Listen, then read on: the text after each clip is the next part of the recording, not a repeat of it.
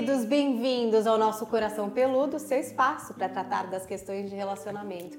Hoje um episódio muito especial. Recebemos aqui nos estúdios da CLEPME Isabela Camargo, jornalista, palestrante, especialista em saúde mental, bem-estar no trabalho e longevidade. Autora do título Dá um Tempo e que fala com muita propriedade, pois é criadora da produtividade sustentável. Oi, Isabela, bem-vinda! Muito obrigada, Paulinha, pelo convite. Estou muito feliz em estar aqui contigo e com a Pamela maravilhosa. Exatamente, Pamela Magalhães, ela que está aqui, a nossa luz no fim do túnel, nos ajuda a enxergar lugares obscuros do nosso coração, a resolver esses probleminhas de coração peludo, né? Olha os corações. Amei essa almofada. Pode levar? É gift? Vou pensar no teu Como, é, como Olha, é amiga, essa ideia como é, é amiga, a gente já pode falar, não, não vai levar. Traz mais uma almofadinha aqui é? pra gente. Mas pode ser um, um, Pode ser um gift, é uma ideia maravilhosa. É. Todo mundo que fazer um, daqui... A gente podia fazer um mini gift, assim, Pronto, um mini aí, Ótimo. Alô, ideia. empresas que fazem gift, né? Já podemos combinar.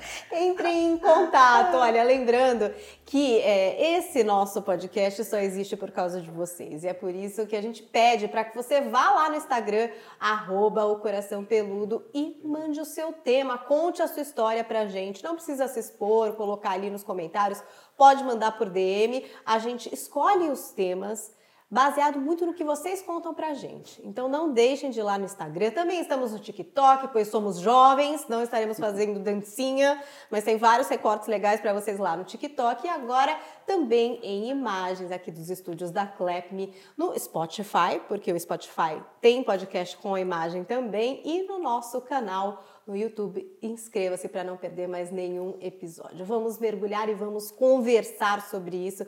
Isabela, eu estava vendo um corte seu, inclusive, uhum. de uma participação sua, tá. que é, você falava: vocês sabem qual que é a minha profissão? E aí a pessoa respondia: sim, claro, você é uma comunicadora. E aí você dizia: não, não sou.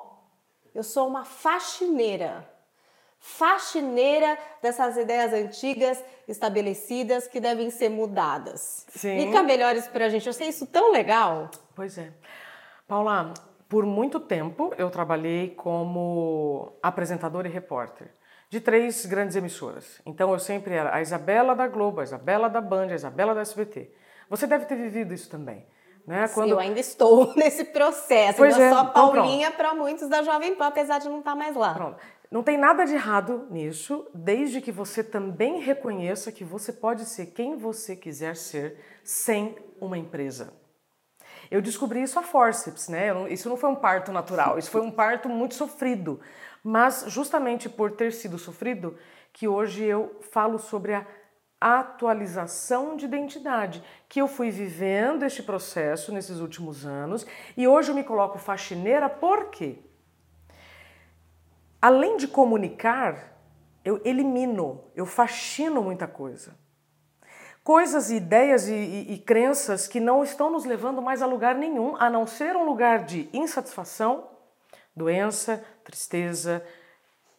Eu ia falar depressão, mas já está dentro da doença. Ou seja, quando a gente não sabe quem a gente é e fica se encolhendo para estar tá em algum lugar ou em algum relacionamento, vai dar ruim, cedo ou tarde. Percebe? E, e, eu entendo que quanto mais os calendários vão passando, ou seja, a gente vai ganhando mais maturidade, mais você vai conseguindo ter visão de longo prazo. Porque quando você tem 20 e poucos anos, imagina, fez ah, imediatismo. ali imediatismo, etc. Mas depois não, depois você vai sacando que à medida que você vai tendo consciência das consequências do que você faz ou deixa de fazer, o ônus é muito grande. E aí quando a gente tem menos idade, é só bônus né? É só oba-oba. Faz sentido, gente, o que eu tô falando? Eu tava pegando, pescando o que você tá falando aqui e pensando em quando você tem 20 anos, você também está numa fase de, de experimentar as situações para conseguir se reconhecer quanto ser humano. Uhum. A, a criança ela, ela não sabe quem ela é, e tanto ela se valida através do olhar dos pais. Uhum. Conforme a gente vai crescendo, as experiências da vida, a gente vai se identificando com isso, com aquilo, a gente vai se agrupando na adolescência e tudo isso vai nos dando algum lugar. É claro que é muito normal quando você faz uma faculdade e tal, é, por exemplo, a Pamela do Mackenzie, Isso. né? Fulano do Clube Pinheiros, enfim. É, é, ou então, quando a gente, a gente não vai entrar nessa seara aqui do machismo, mas tem muito assim, Pamela, mulher do Carlos, né? Então, é, quando a gente vai crescendo, aí eu quero voltar a palavra a vocês, e a gente vai acumulando identidades e lugares e situações e tal, isso, isso muitas vezes pode nos fazer mal, isso pode nos perder, nos desorganizar, que eu acho que é quando a gente começa a, a, a trabalhar o nosso lado não acumulador e percebendo, escolhendo o que eu quero para minha vida, o que eu não quero, Perfeito. né? E que eu não sou é, a mulher de fulano ou a fulana da faculdade, mas eu sou, por exemplo, a Pamela. A Pamela. E o que cabe na Pamela me confere identidade e como essa identidade pode ser remodelada de tempos em tempos. Viu? E aí eu volto para você. O que, que eu preciso fazer para conseguir perceber? Epa, tá na hora de dar uma faxinada aqui. Tá Pronto. na hora de dar uma ajeitada nesse Antes armário. de chegar aqui. nesse parto a fórceps, É, né? De repente. Não precisa ser. é, pensar antes. É, Claro. Não precisa ser a forceps. Então vamos lá. Quando a gente tá com a casa bagunçada, o quarto bagunçado, as gavetas bagunçadas, você não consegue encontrar aquilo que você precisa. Quando as suas ideias estão bagunçadas, você não consegue saber quem você é. É simples assim. Então, quando você não faxina aquilo que não te pertence mais, você está convivendo, se esforçando, gastando energia numa bagunça. E é horrível. Então, o que é mais fácil? Então, vamos eliminar o que não combina mais com o meu estilo de vida atual. Por exemplo, há cinco anos, Pamela, se você me falasse assim, Isa, vamos sair numa balada? Vamos. Eu saberia dizer qual é a balada mais legal. Hoje, eu sei dizer qual é a fralda que segura o xixi por 12 horas à noite. E né? olhe lá, hein? É, E olhe e lá. alô Pampers. Bom, então é, o nosso estilo de vida vai mudando. Se você não atualizar os seus desejos, os seus medos, os seus relacionamentos, a gente vai perdendo tempo e energia com coisas que não nos agregam, que não estão favorecendo a cabem, uma né, harmonia, Não não favorecem a uma harmonia, porque querendo ou não, por que a gente faz o que faz se não é para ter harmonia? Aí depois as outras coisas são consequência. Então eu entendi, Paulinha e Pamela e todos que estão nos acompanhando. Se você não fizer uma pausa para organizar suas ideias, e quando eu falo organizar é limpar o que não serve mais, você está perdendo tempo e vida. Assim como se você não parar para eliminar do seu guarda-roupa as roupas que não servem mais, tem roupa que você já nem gosta mais. Ah, isso aqui, nossa, já usei tanto no passado, né? Gostava tanto dessa blusa, mas agora não combina mais comigo. Então, doa. Percebe? E como a gente não aprende a fazer isso como um movimento voluntário, você tem que ter campanha. Vamos fazer doação de roupa. Não precisa ser. Por quê? Você tem que ter mais, compra mais, adquire mais. E chega um momento, e esse momento chegou para mim entre os 40, be- bem nos 40, assim, bom, pera lá. Eu tenho pessoas que eu gosto muito, que fizeram parte da minha vida, honro todas elas, mas agora elas não cabem mais no meu estilo de vida. Então não é que eu estou deixando de honrá-las. Não, eu só não tenho tempo hoje para essas pessoas que foram importantes no passado. Medos é a mesma coisa. Antes eu tinha certos medos, agora eu tenho clareza do que, que eu tenho medo. Aliás, outro dia no Ronivon ele perguntou qual é o seu maior medo? Eu não respondi. Aliás, tio Rony, até agora eu ainda não sei. Tá é pensando sobre isso? Não sei. E, e tudo bem não saber. Percebe? A gente às vezes quer a resposta na ponta da língua. Eu fiquei uns minutos, uns minutos na TV, uns minutos na TV. Nossa, Todo né? mundo, vamos, querida. Aí eu pensei, eu falei aquela assim. pressão interna. Vou responder depois, tio Rony. Tá? É, foi a única resposta que eu não consegui ter. Percebe? Mas eu não tenho mais o medo da validação das pessoas, não busco mais o meu reconhecimento em lugar nenhum. Mas eu já vivi este lugar lá atrás. Adoeci, aprendi. Respondendo a sua pergunta, o que eu preciso fazer? Primeiro, aceitar que de tempos em tempos nós vamos mudando. De quanto em quanto tempo? Tem várias linhas. Se você quiser pegar a linha da antroposofia e pegar os setênios, a cada sete anos nós passamos por grandes mudanças. Mas se você está mudando de escola, está mudando de cidade, está mudando de relacionamento, namorado, namorada, se você não der uma reorganizada, Interna. percebeu? Você está só acumulando. Quantos documentos nós já atualizamos na vida?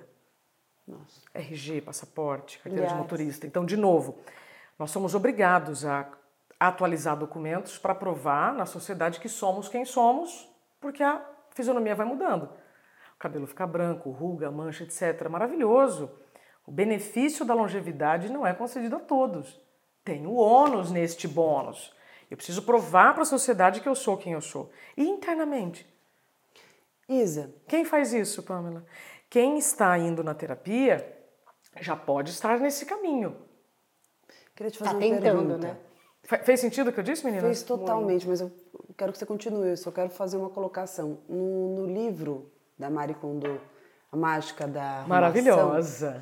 é, ela fala que a gente pega, quando a gente vai fazer a faxina no nosso quarto, a gente pega uma roupa, um objeto e tal, e a gente olha para aquele objeto, aquela, aquele, aquela roupa, e pergunta: Isso me faz feliz?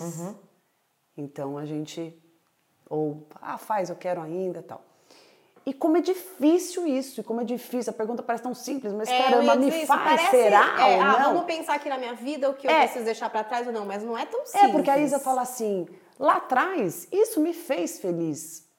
Será que quando eu, quando eu quero manter aquilo, eu tô um pouco ainda pegada com alguma coisa lá atrás? Será que eu consegui me desconectar de alguma coisa lá atrás? E aí minha pergunta é, para identidade, existe um apego sobre formas de funcionar que talvez não caibam mais agora, né? Situações que não caibam, posturas que não fazem sentido, Exato. mas que eu ainda fico carregando aquilo. Exato. A minha pergunta é como que eu identifico isso? Como que eu percebo isso? Você tem que estar com uma saúde mental bem legal para isso. Recentemente eu conversei com uma psicóloga, a doutora Lina, ela é professora da USP, e ela disse assim: Isa, quando a gente transita pelos tempos verbais, sem apego e vive o presente, isso é sinônimo de saúde mental. Eu, ah, não tinha pensado nisso. Por quê? Quando você fala do passado, e ainda chora, né? Quando a gente fala muito de relacionamento e você ainda chora. Estou falando de relacionamento com o pai, de repente o pai morreu, a mãe, etc. Todos os tipos de relacionamento e você ainda chora, é porque você ainda está presa de alguma maneira a este tempo passado. Quando você fica falando do futuro com medo, com angústia, com paralisação, você não está se dando chance de se adaptar e se preparar para esse futuro. E eu achei fantástico isso que ela disse. Quando você transita pelos tempos verbais e vive o presente, isso é saúde mental. Então, para você fazer essa atualização de identidade, você tem que estar com condições físicas para fazer isso. Quais são as condições físicas? Uma noite bem dormida, higiene pessoal em dia, tempo para alimentação. O tempo para atividade física não significa ser um atleta profissional e o tempo para família ou amigos, se isso representar lazer. Tem uma frase, ô Pamela, que eu lembro de você, que eu falo em todas as palestras, quando eu falo desses cinco faxineiros da saúde mental, né? Aí todo mundo ri, aquele riso meio constrangido. tá dormindo bem, tá dormindo mal. Olha só que curioso, né? Então, você me perguntou como é que eu faço isso? Eu não chego num guichê do Poupa Tempo e falo, vim aqui atualizar minha identidade interna. Não, você tem que estar bem consigo nessas questões básicas que vem aqui ó, do cérebro reptiliano para não afetar o cognitivo. Então, dormir bem, estou me incluindo na própria agenda para as questões né, dos cinco faxineiros da saúde mental, aí sim eu vou ter condições de analisar o que, que ainda pode ficar, o que, que não fica mais. Já vou dar o exemplo do sapato, mas antes eu quero falar de você. Lembra quando a pandemia começou? Nós fizemos uma live e, você, e, ainda, e ainda estávamos naquele lugar de só reclamar da pandemia. E meu Deus, e agora? E agora, e agora, e agora? Você falou assim, Isa, posso falar para você uma coisa que pode até que soe. Como é que você, você usou um termo? Você estava indo na contramão do que todo mundo estava falando. Você acredita que para mim a pandemia está fazendo bem? Porque eu estou em casa, menina, eu consegui tomar banho e passar creme no corpo. Você lembra disso? Você falou isso para mim no início da pandemia. É verdade. Sabe? E é que para muita gente acabou desacelerando e abrindo mais espaço para Pro sua vida em família, para o seu autocuidado. Então eu sempre me lembro desse seu exemplo, sabe? Então, moral da história. quem quer saber como fazer a atualização de identidade, a gente tem que começar o primeiro passo, se incluindo na própria agenda, com essas cinco questões essenciais e básicas que vão te dar condições de pensar de forma coerente e não ainda apegada. Quando a gente dorme menos, a gente fica mais intolerante. Com certeza. mais Quem é mãe que perde horas e horas de sono, Sei é, bem. sabe É. muito bem. Quem tem horário de trabalho também, É. que dificulta dormir, sempre Agora, sabe o que é fica mais prejudicado, né? Eu aprendi num congresso recente de cérebro, comportamento e emoções. A mãe, quando perde tempo de sono, ela logo recebe uma carga de ocitocina, que é o hormônio da felicidade, rápida, porque é a cria. Então você Precisa, né? Questão você está irritada, intolerante, mas eh, chegou a criança, opa, vem mais carga de ocitocina. É, diferente de uma irritação ou intolerância de um ambiente em que não há respeito, em que há assédio. Percebe? Porque aí você não vai ganhar o beijo do seu filho para vir a carga de ocitocina. Não vai você vai vir, esperar né? um reconhecimento, que geralmente é em termos de salário ou convívio maduro. E aí não vem. Você entende como a Entendi, diferença da diferente. falta de sono? A biologia salva a mãe, mas a vida em geral não salva ninguém, não poupa ninguém. Percebe? Ô perfeito. Isa, você está falando, isso me veio um pouco da ideia do ganho secundário, né? Porque eu concordo com isso, né? Eu tenho dormido bem mal, minha filha acorda bastante à noite, mas é, eu, quando tô com ela, parece que tudo, tudo acaba, né? A gente esquece de tudo. É, sobre atualização de identidade, sobre esse, esse desapegar, sobre esse abrir mão e tal.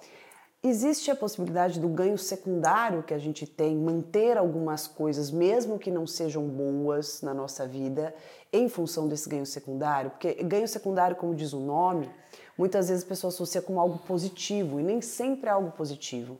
O ganho secundário me coloca em lugares que eu consigo algumas outras coisas, é, algumas, algumas compensações Perfeito. em dinâmicas, às vezes familiares, às vezes profissionais, é, e sustentando um viés de identidade Sim. que nem sempre é bom, mas que se torna quase que necessário do que me dá segurança. Eu queria Sim. te fazer uma pergunta sobre, não sei se vai ser muito elaborado, é, é, sobre ganho secundário associado a lugares de segurança, Perfeito. que nem sempre é o que é melhor para mim. Perfeito, perfeito, né? perfeito. Como, como administrar isso? Não é propaganda, tá, gente? Como encontrar limite em um mundo sem limites. Então, se eu tenho clareza que este lugar ele não é o melhor, não é o que eu gostaria, mas eu tenho clareza do período que eu vou ficar nele, seis meses, um ano, dois anos, eu começo a trabalhar esse sistema de recompensa, mas com limites. Então, sim, haverá o ganho secundário sem ônus, né? ou seja, mais ganhos do que perdas, se eu tiver clareza de como funciona o jogo nesse lugar. Ah, eu sei que esse lugar é tóxico, eu sei que aqui a turma é meio. Mas, Né? Mas por eu vou um ficar por é seis meses, por um ano. Ah, se nesse período eu tive filho, vou ter que ajustar.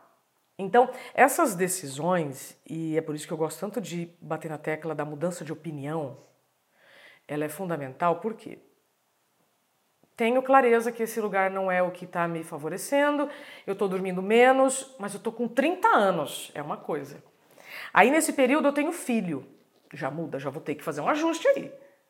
já pesa demais, já rouba muito do que você quer para sua vida naquele momento. Isso é ruim? Não, isso é um fato. O problema é que a gente está perdendo muito tempo, energia e alegria da vida querendo brigar com o que é fato. E aí eu, eu deixo de me habilitar para viver as circunstâncias brigando. Não, gente, a coisa é como é. Então muda o foco, muda o plano. Atualiza o seu sonho, atualiza o seu objetivo. Porque não são só as coisas externas que estão mudando. Tem uma história aqui que eu gosto muito da, da Judemari, foi executiva da editora Abril por muitos anos. Liderou aquelas revistas que a maior parte de nós é, pirávamos, assim, Cláudia, Capricho, aquelas coisas todas. E aí ela começou a reparar um movimento fora das bancas do setor editorial e dela, que ela já estava há 20 anos lá e ela já não estava aprendendo, ela já não estava mais com tesão, com libido da vida em torno daquilo e tal. E ela fez um movimento de transição e depois ela me contou que, mesmo seis meses depois dela tendo planejado, ela ainda se sentia incomodada, porque foram 20 anos naquele modelo. Moral da história: se você precisar ajustar a sua rota, mudar de plano, mesmo assim você vai viver o luto, luto a perda de vínculo. Queria falar um pouco sobre isso. Tô passando total isso, Cê, gente. tá entendendo o que eu tô porque dizendo? é isso, 20 anos, você acorda naquele horário, você tá na disposição de fazer aquilo, o seu trabalho é todo dia, você se acostuma. É quase biológico. O seu cérebro É entende difícil que... de desacostumar disso. E outra, aí um ingrediente. Tudo isso que você está falando, se organizar, ter a coragem de tirar as coisas da É. vida, exige essa coragem, essa Perfeito. disposição. Perfeito. E Mas o aí- medo, aí- aí o também- medo que mistura um pouco daquela história da, do- da síndrome do impostor, que eu acho que é uma coisa que para as mulheres pega muito. De você tá 20 anos fazendo uma coisa, de repente você não tá fazendo mais, você pensa, o que é que eu sei fazer? Gente, você tá 20 anos fazendo! Por isso que entra a faxina. lá. Aliás, você sabe que quando eu chego nas palestras eu vou de vassoura, né? Senão eu já nem vou. Porque aí a turma ri e entende, tá vendo? A turma ri e entende. Cara, elas podem nem lembrar o que eu falei por uma hora, mas elas vão lembrar que eu entrei de vassoura e vassoura remete à limpeza. Hum, é verdade, eu preciso limpar aqui alguma coisa.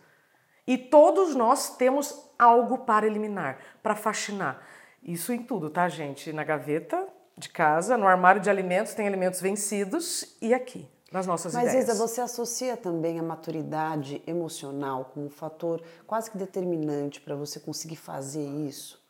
Porque, veja, quando a Paulinha traz a situação dela, né? é, você falou, vou ter Uhum. Eu que trazer, trouxe a tá? minha situação. Você trouxe. Entrei pro jogo. Azar. Sentou aqui no Adoro. divã, sentou Adoro. no divã Adoro. terapêutico. Adoro. É, faz parte aqui.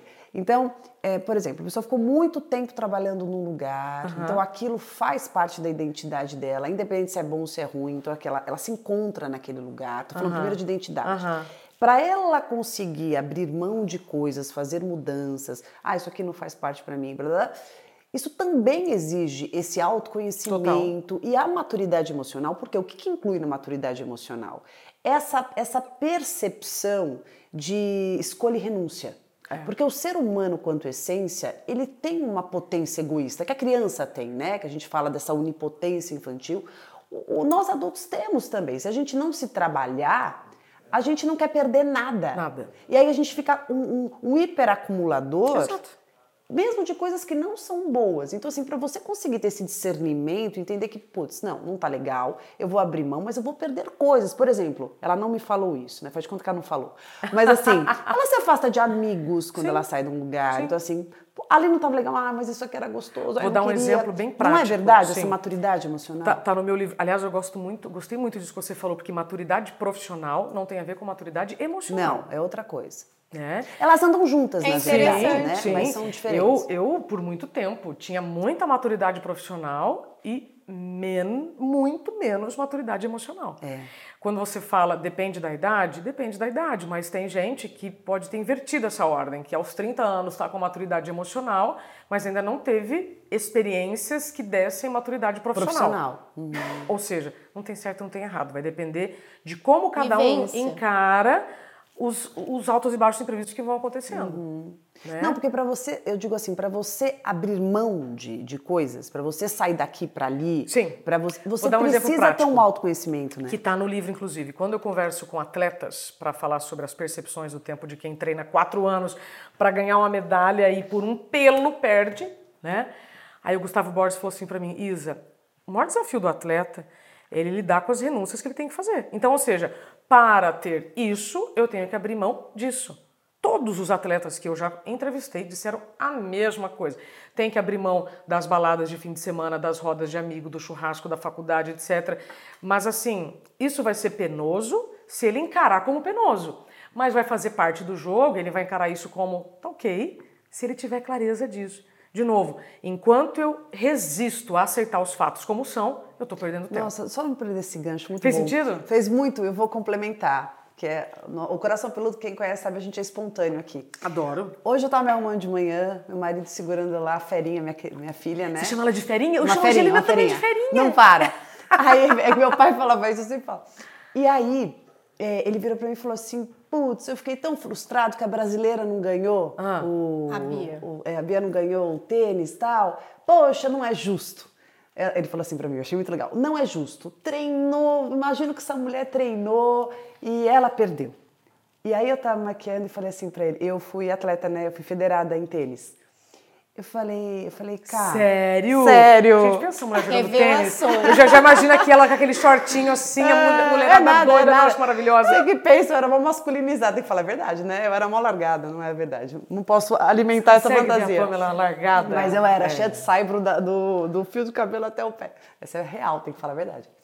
E aí eu falei assim, cara, não é esse o pensamento. Eu vou falar como alguém que foi atleta, né? Claro que a gente quer ganhar, mas o atleta ele vai ganhando tanto, tanto para ele, numa construção de potência interna que ninguém vê. Quem vê de fora quer ver lá a medalha, o troféu, você no pódio um tal. Mas o atleta, o atleta ele ganha cada vez que ele consegue ir no treino e concluir o treino. Cada vez que ele consegue lidar com a perda, com a derrota. Cada vez que ele vê que, poxa, eu não ganhei, mas olha até onde eu cheguei. Existe um ponto que é uma superação interna invisível, que ninguém vê. Mas a gente que está ali naquela luta vê. Então, às vezes você perde, mas às vezes você ganha aonde você chegou, como você chegou, como você conseguiu estar lá. Eu estou dizendo isso porque a gente precisa prestar atenção sobre as nossas vitórias internas. Às vezes você sai de uma empresa que você ficou uma vida inteira e você fala, "Nó", aí chega alguém de fora, meu Deus, você saiu de lá e você está fazendo isso aqui. Mas a sua vitória interna de conseguir ter se desprendido de algo que não estava te fazendo bem e estando numa situação que de repente financeiramente não está tão bom, mas emocionalmente você está transbordando uma fartura que você não, não gozava naquele momento, essa é uma vitória íntima que ninguém enxerga, Exato. mas que você sente. E é ela que te sustenta. Exato. E quanto mais prestígio um local tem, Paulinha, mais tempo a gente engole sapo. Ah, é. Isso, de, tô falando de uma maneira bem direta, tá? Eu poderia usar São outra linguagem. aqui. Assim, ó. Então. Não, vamos Diretos. lá, vamos lá. Então, por exemplo, é, quanto mais prestígio um local tem, mais você tolera é, um ambiente com assédio, mais você tolera abusos é, intelectuais, porque você e, e- e não é só você, tá? O Em geral, as não, pessoas a- em geral. espe- especialmente a nossa família, a geração anterior que buscava nesses lugar, locais a, é, A buscava validação, nesses lo- né? locais a segurança profissional. é, e alguns existiram no passado. Eu tenho um tio que trabalhou num banco e, e eu me lembro de, de criança acompanhando a jornada dele. Ele teve uma vida profissional fabulosa. Então, ele viveu esse contexto de entrei no banco, vou trabalhar até tal idade, me aposentei. E ele é maravilhoso. Então, assim, tá muito também dentro da pessoa, não só no ambiente. Então, vamos lá, vamos, vamos organizar Casas aqui as, casas. as casas. É, vamos organizar aqui as casas. A, a geração anterior à nossa acreditava que ao entrar em um lugar com prestígio ou nome, né, você não teria problema, né? Deu tudo certo pra você. Pronto. Pronto. E eu me lembro quando eu vivi alguns contextos bem desafiadores na empresa que eu trabalhava e quando eu sinalizava uma possibilidade de saída, eu lembro de algumas pessoas da minha família, não, mas você não vai sair de lá, né? Você tá doida. Entende? Provavelmente todos aqui já ouviram isso em algum momento, quando você está insatisfeito. É igual quando uma pessoa quer terminar um relacionamento, aí vem uma amiga que não está sabendo todos os detalhes fala: "Ah, você não vai deixar do cara, né? Nossa, ele bate em você, mas ele é tão legal, né? Entendeu? É, faz uma ponderação com o olhar de quem não tá dentro também. Eu, eu queria trazer um conteúdo que você vê, a gente está trazendo um monte de coisa, tinha que ficar umas 5 Nossa, horas. eu nem sei quantas janelas a gente Mas- abriu, gente. mas eu eu- tá notando quantos assuntos ainda Mas eu precisa pra gente preciso, eu preciso trazer um conteúdo para você, Ah. que não só aqui, mas acho que futuramente você Tá. vai usar isso, que vai ser Tá. muito bom. Tem um terapeuta de família muito conhecido, chamado Ivan Naj, que ele fala sobre o conceito de lealdades invisíveis, que vira e mexe eu lembro aqui. Ah, que legal. E quando a gente fala sobre reinvenção de identidade, a gente também tem que lembrar que não são raras as vezes que nós sustentamos situações, pessoas na nossa vida, eh, empregos na nossa jornada, por lealdade a alguém grande da nossa história. Às vezes eu fico num lugar, n- nem sempre é consciente, mas muitas vezes é inconsciente, pela mamãe, pelo papai ou pela Exato, família. total. Porque eu tenho o quê? Porque eu preciso, porque isso me confere uma sensação de pseudo-segurança e tal. E isso tem muito a ver com a lealdade invisível. Então eu convido a todas as pessoas pensarem que estão nos escutando, que estão nos vendo porventura, aonde eu estou isso que se mantém na minha vida, essa atividade que faço, faz sentido para mim hoje? Ou faço isso para honrar alguém? Isso é atualização de identidade. Isso, ou faço isso por uma pessoa que eu entendo que é importante. É, eu não posso falar o nome da empresa, mas eu trabalhava numa empresa muito famosa. é, e eu queria muito clinicar. Meu sonho sempre foi clinicar. Eu era estagiário, eu queria muito clinicar. Eu já tinha isso na minha cabeça. Desde quando eu entrei, eu falava para a Aline, que era minha, minha chefe, que talvez escute. Eu falava, eu quero clinicar, clinicar. Ela sabia. E assim que eu me formei, eu estava nessa empresa. E, e eu ia sair porque eu queria clinicar. Eu não ia ganhar quase nada clinicando, porque eu ia começar do zero. Eu tinha já uma estabilidade. E aí eu lembro que meu pai falava assim: Você vai sair da tal empresa? É. Pamela, você tem ideia quantas pessoas queriam estar neste Ah. cargo? Você vai É ser difícil, né? promovida. Porque normalmente também é uma pessoa que Isso. você valoriza e muito essa a é a lealdade, porque eu ouvia meu pai e falava, eu vou, eu vou o quê? Eu vou frustrar quem eu mais amo. Quantas vezes por não, por medo de frustrar quem mais Exato. amamos, nos mantemos em lugares assim, que não nos servem calça? mais. 38. Que número você calça? 36. 36, tá. Ó, não tenho chulé. Eu- isso aqui é 36, 37. Se eu te der esse sapato, você acha até ele bonito. Vamos É supor que lindo, eu já tava de goste. olho. Pode ser até, sei que você gosta, tá, tá filmando aqui, gente, então pode até que você goste. Ele é 37. Você calça 38. Se você colocar ele no seu pé, Não vai entrar. Ele pode até entrar, mas vai apertar. Vai. Você fica em pé, serviu. Mas você não consegue dar muitos passos com ele. E muitas vezes nós estamos nos encolhendo para caber em lugares que são bonitos, que são legais, que, nossa senhora, parece até confortável. Mas a hora que você está lá dentro, aí sim você pode tomar a sua, ter a sua opinião e tomar a sua decisão de estar ou não. De novo, isso serve para ambientes profissionais ou relacionamentos que envolvem sentimento. E aí, então, por que, que eu sou faxineira? Volta. Se a geração anterior acreditava que esses lugares eram suficientes para nos trazer satisfação, realização, nós somos a primeira geração que estamos com condições de decidir mudar de ideia. Antes não existia ou não era tão é, fácil falar sobre isso. Agora sim. Agora nós estamos aqui, três profissionais, comunicando na internet, ou seja, mais uma mídia que transmite conhecimento. Como a TV foi quando o rádio chegou. Aliás, a TV foi quando chegou na época só do rádio, percebe? Então, hoje nós estamos faxinando e vocês também Nos são faxineiras, tá? Eu, eu- nós vamos Obrigada, ampliando, eu tô né? amando também Alô, ser de alguma vão fazer o coraçãozinho peludo, já faz uma vassourinha também, que eu já vou né, dar de presente. É, a gente precisa trazer isso sempre. Tem sete perguntas que eu uso na atualização de identidade. Aqui as, as- as últimas acho que vão ser bem importantes. É, tudo que você faz é a seu favor ou é a favor de alguém? Não significa que você não cuide de alguém da família, que você não tenha que fazer. Não, mas é você está se incluindo na própria agenda, assim como você inclui as responsabilidades com terceiros. Segundo, o que é negociável e inegociável hoje? Meu tempo de sono hoje, Paulinha, eu só abro mão por. Os critérios eles estão bem claros. Ou é show do Coldplay, ou se a Pamela me chamar para ir lá na foi. casa dela, entendeu? Ai, É, você entende? Não, você tem que ter esses critérios Claro. de exceção, senão você abre mão de tudo, de você Uhum. pelos outros. Então, o que, que, é, o que, que é inegociável e negociável hoje? E aí, por fim, o que, que é coerente? Antes dessas três, tem outras, tá, gente? Mas é, já pode servir aqui de, de pontapé para a conversa. A gente precisa fazer isso. Se fizer com saúde, melhor ainda. Eu gosto de usar uma imagem né, de um telhado. Eu finalizo a minha apresentação com um telhado e um céu azul. Eu falo, então é mais fácil consertar esse telhado antes da chuva. Se esperar chover, vai ser pior.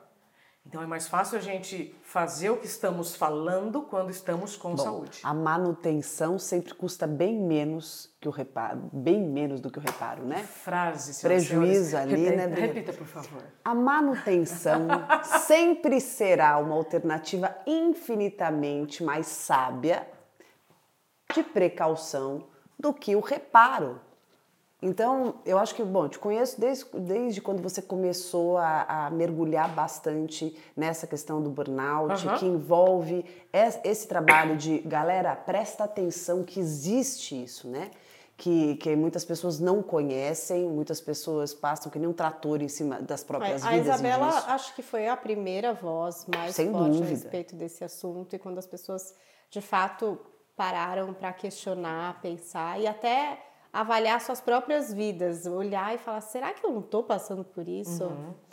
E você sabe, e aí tem um ponto que eu descobri hoje, quando nós estivemos juntas lá atrás, eu não tinha nem ideia ainda do que é, aconteceria adiante. Não foi nada planejado, né? Ou seja, por ser jornalista, o trem caiu no meu colo, eu falei, bom, E as pessoas queriam, né, saber, mais por aquela curiosidade. Essa que você falou, É, não- tá saindo desse lugar. Deixa eu te contar uma coisa, Paulinha. É até bacana a gente voltar anos depois a falar sobre isso. É, muito do que eu fiz, do que eu busquei naquele momento, era para me defender. Ah, mas o que, que é isso e tal? Então eu tinha que ter respostas muito profundas, inquestionáveis, porque eu. É, Aliás, dor, dor, dor invisível, a gente é dor em dobro. Então, além do que eu estava vivendo para me tratar, me recuperar, eu ainda tinha que lidar com o questionamento, o julgamento das pessoas. de, de todo, de todo o entorno. Ah, isso poderia não ter acontecido, sim, se eu tivesse ficado chorando em casa. Eu chorei todos os dias da minha recuperação, mas todos os dias eu saía de casa.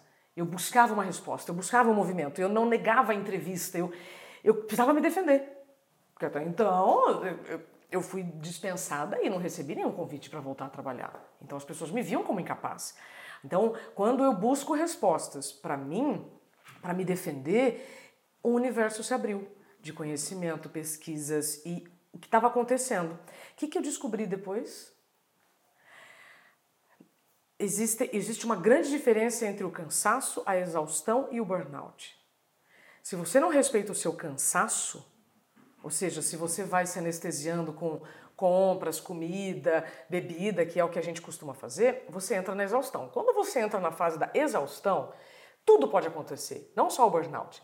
Você pode ter problemas nos relacionamentos, você pode desenvolver outros problemas de saúde, porque o excesso de estresse crônico na exaustão te deixa muito debilitado. O excesso de estresse afeta o êxito mais vulnerável de cada um. O que, que precisa acontecer para o esgotamento se transformar em burnout? Pega essa. Eu tô assim em êxtase, porque eu preciso, eu preciso fazer agora uma pesquisa e, e- e- e- e contabilizar todas as pessoas que já me deram essa informação. Algum tipo de assédio. Ah, que interessante. É o a mais que leva a esse limite. A gota A que gota transborda o copo. O problema é do copo que está cheio. Não é só dessa gota. E esse copo ficou cheio não só pelo indivíduo, mas também pelo ambiente. Então, o que precisa acontecer para o esgotamento se transformar em burnout? Alguma situação caracterizada por assédio. Tanto que hoje o trabalho que eu faço nas empresas de letramento para liderança, um dos temas principais é assédio. Porque no passado não era crime, hoje é. E são muitos tipos. Então você de repente está é, lidando com uma equipe que não está performando, não está tendo resultado porque tem alguém cometendo algum tipo de assédio. Percebe? Então, é, o burnout chegou até mim e eu não ignorei, ou seja, eu aceitei. O fato é o fato. Eu tenho esse diagnóstico. Então, o que que eu vou fazer com isso? Eu vou ignorar? Eu vou rejeitar? Eu vou brigar? Não, deixa eu entender. E ao tentar entender o que estava acontecendo comigo, eu acabei hoje, acabo hoje ajudando muitas pessoas. Né? É, nome novo, problema antigo. Então, é só a gente ter um pouquinho mais de humildade para querer se aprofundar nos temas que a gente ainda não entende e perceber que é bem mais simples do que a gente pode pensar. E considerar o invisível, porque você fala de uma doença grave, Uhum. mas invisível. E ainda o ser humano, bom, meu trabalho é com o invisível. Perfeito. Né? Então, assim, o ser humano tem muita resistência para aquilo que ele não vê. Não tem empatia. E eu acho que uma dificuldade também, eu acho que o seu serviço, é, assim como o meu, é para que as pessoas consigam identificar o, o invisível para fazer algo sobre. Porque o invisível, ele, ele, se você não enxerga, ele simplesmente atinge Você aceita. diretamente é, e o, o visível. E aí você vai, muitas vezes a pessoa está tratando o visível. Exato.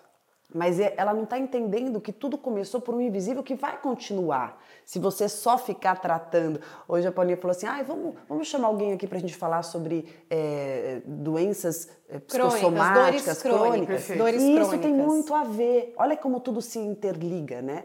Quando você fala de. de, de... Dor invisível? Não, da, da questão da reinvenção da identidade. Uhum. A atualização de Atu identidade. Perdão, da atualização, que é uma reinvenção também. Atualização da identidade. O burnout é, tem muito a ver também. Porque quantas vezes você está se mantendo em situações, lugares e com coisas e hábitos e tal, que vão te machucando, vão te ferindo, você vai adoecendo, e como é fundamental você identificar isso para você poder se atualizar e ficar com aquilo que importa, que cabe, que você Exato. escolhe. Isso é muito importante. Exato. Agora eu queria só fechar entrando um pouco no seu coração, Isabela, porque ah. você mesma chegou aqui dizendo que seu coração era, estava peludo. Já foi muito peludo. Que agora não está mais. Você estava contando aqui um pouquinho também da sua filha, que você decidiu ter filhos depois dos 40 anos. Eu, eu engravidei com 39. Então, e mas já, já mais tardio. Uh -huh. Queria que você trouxesse só um pouco desse momento em que você faz o que você está recomendando para todo mundo, que é de repente mudar de opinião, é, viver um relacionamento, ter um filho que talvez não tivesse antes nos seus planos. Quanto tempo eu tenho? Mais uma hora? Pode ser? Vai ser um. Oh. Dois dias, dois dias. Sim, Vamos é. lá. Não. É... Nossa, eu entraria agora em outras searas, mas então deixa eu fechar. Volta, Isabela, centraliza. Quando eu chego em São Paulo com 16 anos e eu começo a trabalhar na TV e aí vem faculdade, pós e hard news, né? Ou seja, eu estava só para o trabalho. O, o, o, uma família não cabia. Então, todos os relacionamentos que eu tinha, querendo ser escolhida, claro que não funcionaram, não é? Quando você busca um reconhecimento que deve ser seu com você nas pessoas, claro que vai dar errado. Quando você busca o reconhecimento do pai e da mãe no ambiente de trabalho, claro que vai dar errado, né? Mas aí eu só fui descobrir isso há 30 e poucos anos. Muito bem. Sim. Aí é, eu casei, eu me separei, depois que eu me separei, eu tive alguns relacionamentos em que eu encontrei professores bem, bem desafiadores. Por que, que eu chamo de professores? É, antes eu chamaria de canalhas. Mas eles me ensinaram, porque eu pude aprender com aquelas Fantástico. situações. Eu pude uhum. aprender. Então, eu honro cada um, porque me deixou forte. Não foram eles que me deixaram forte, fui eu que aprendi com cada situação a ficar forte. Então, eu fiquei forte depois desse período. Gente, daria assim, ó, uma peça de teatro de comédia, né? E drama. e, e, e horror. Aí eu, eu tava com o coração bem peludo, não queria saber de ninguém. Especialmente com a internet, né? Porque eu tinha tido umas experiências assim que, nossa, na internet, uau! Aí quando você chegava, eu falava, ah, meu Deus, e agora? O que eu faço? Aí, o que aconteceu? Nesse momento, eu recebi, que eu estava com o coração bem peludo, não queria saber de ninguém. Estava com 37 anos. Eu recebi uma mensagem pela internet, num comentário de um livro que eu estava lendo, Sapiens. Né? Uhum, Tava lendo esse livro e aí eu, eu fiz, fiz uma publicação do livro com os meus gatinhos e tal, e aí eu recebi uma mensagem de um rapaz, né? E botou assim, hashtag Sapiens, uma coisa assim, nossa, você tá lendo Sapiens e tal. Aí eu, ué, nunca ninguém me abordou por esse aspecto, deixa eu ver. Aí quando eu olho assim o telefone, eu, bonito esse rapaz. Aí você já, você já olha o feed, né? Fala, é. bom, hum, vamos tem ver filho, essa história toda. Não tem filho, tem filho, não tem filho, não tem foto com cachorro, melhor ainda, porque tem muita gente que ao querer te conquistar, sabendo do que você já gosta, faz cenas Monta, né? fakes. Né? Uhum. Gente do céu. Aí, falei, bom, não tem cachorro, não tem gato, pelo jeito não tem filhos. Falei, bonito, mas ah, não quero saber. Roda a fita é, aconteceu mais algum movimento e aí a gente começou a trocar mensagens. E aí teve uma dessas fotos, que aí eu não olhei superficialmente, eu olhei no olho. Eu falei, nossa, tem alguma coisa aí que. Vamos investigar. Eu quero ver de perto esse olhar. E aí, enfim, marcamos um almoço e eu fui super desencanada. Sem maquiagem, vestido longo, rasteirinha. Não fiz aquela produção né? de mulher fatal que geralmente a gente faria, né? De primeiro encontro. É, eu falei, não, eu vou, vou na boa. E fui assim, ó, uhum. vou ter que almoçar. E ainda eu me lembro, eu falei assim, Tiago, então eu vou, a gente pode almoçar, foi no dia 1 de maio, era feriado, eu falei assim, a gente pode almoçar. E eu pensava assim comigo, eu vou ter que almoçar, vou ter que almoçar. Então, almoçar com ele, mas foi assim, ó, muito reticente. Uhum. Aí quando eu cheguei, hum, gostei. né? Mas por que que deu certo? Acho que é isso que vocês querem saber. Porque semanas antes eu tinha entrevistado um neurologista para o meu livro. É... E nós estávamos falando sobre os carimbos do tempo. O quanto isso vai prejudicando os nossos relacionamentos. Isso é bom, isso é ruim. Isso é bom, isso é ruim. Isso é feio, isso é bonito. E aí, se você não tem coragem de mudar de opinião, você vai carimbando situações diferentes com o mesmo olhar do passado. Só que você já é outra pessoa. Aham! Aí eu tava é, sozinha, fazendo essa entrevista com ele. Eu falei, doutor, por que não é possível? Por que eu não, não consigo me relacionar com alguém? Ele falou assim, Isabela, para de fazer pergunta.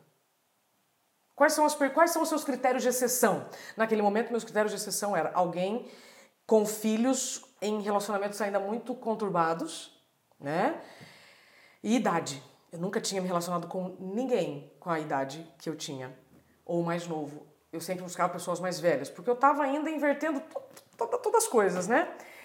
Aí ele falou, não faz pergunta. Doutor Fabiano Mulan, ó.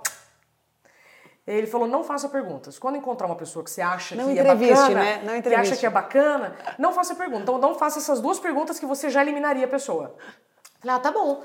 Eu, eu consegui por 40 minutos. Aí a gente tava, aí fomos num restaurante delicioso em São Paulo, aí deu 40 minutos e eu falei, Quantos anos você tem? eu já tinha entendido que não havia filhos naquele, na, naquela pessoa, não tinha. Então, ou seja, um dos critérios, ok. Gente, nada contra quem tem filhos e separa Mas busca relacionamento. Eu sou contra as pessoas que têm esse contexto e não buscam na terapia se resolver.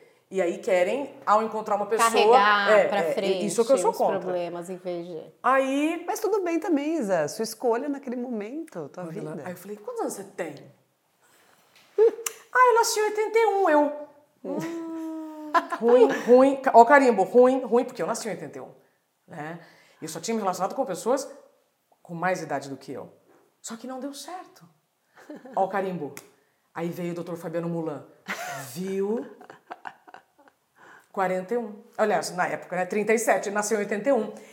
Ou seja, eu estou contando toda essa história porque se você tem é, critérios, teve critérios, atualiza também os critérios. Demais. Né? Hum. E aí eu, e aí eu, ou seja, eu não usei os mesmos carimbos como uma pessoa nova.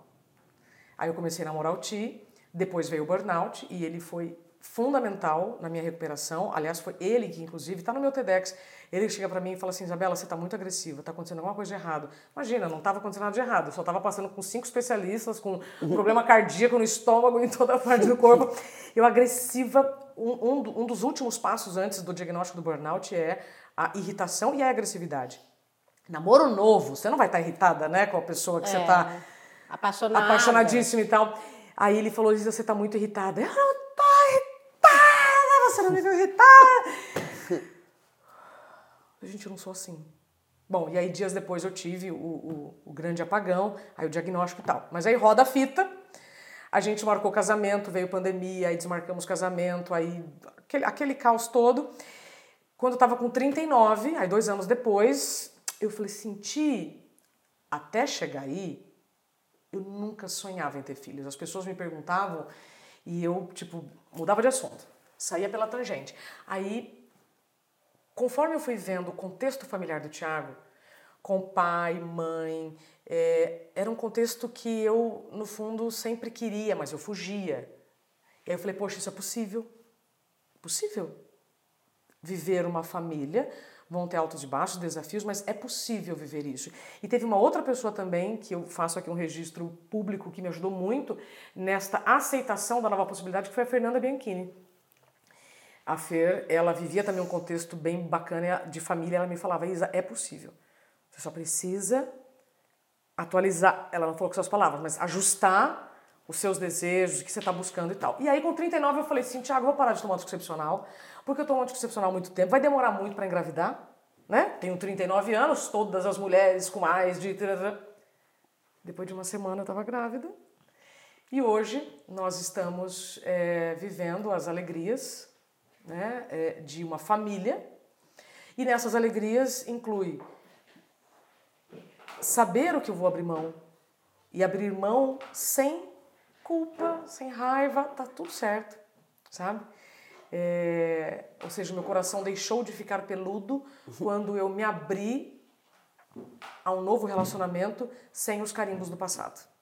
Olha, a gente poderia ficar mais uma hora, duas, três, uma live de Você fala isso pra 24 todas. horas Vocês aqui. falam isso pra todas. Não, não. Não, porque podem dar uma olhada no tempo dessa conversa, que eu acho que foi a maior da nossa temporada até agora. A gente sempre tem um fechamento, que é uma fala especial da Pamela. Vocês são muito amigas, já se conhecem há um tempo. Eu queria falar assim alguma coisa. Eu aqui. acho que vai ser bem especial. Tá virando você, marca Pamela. registrada.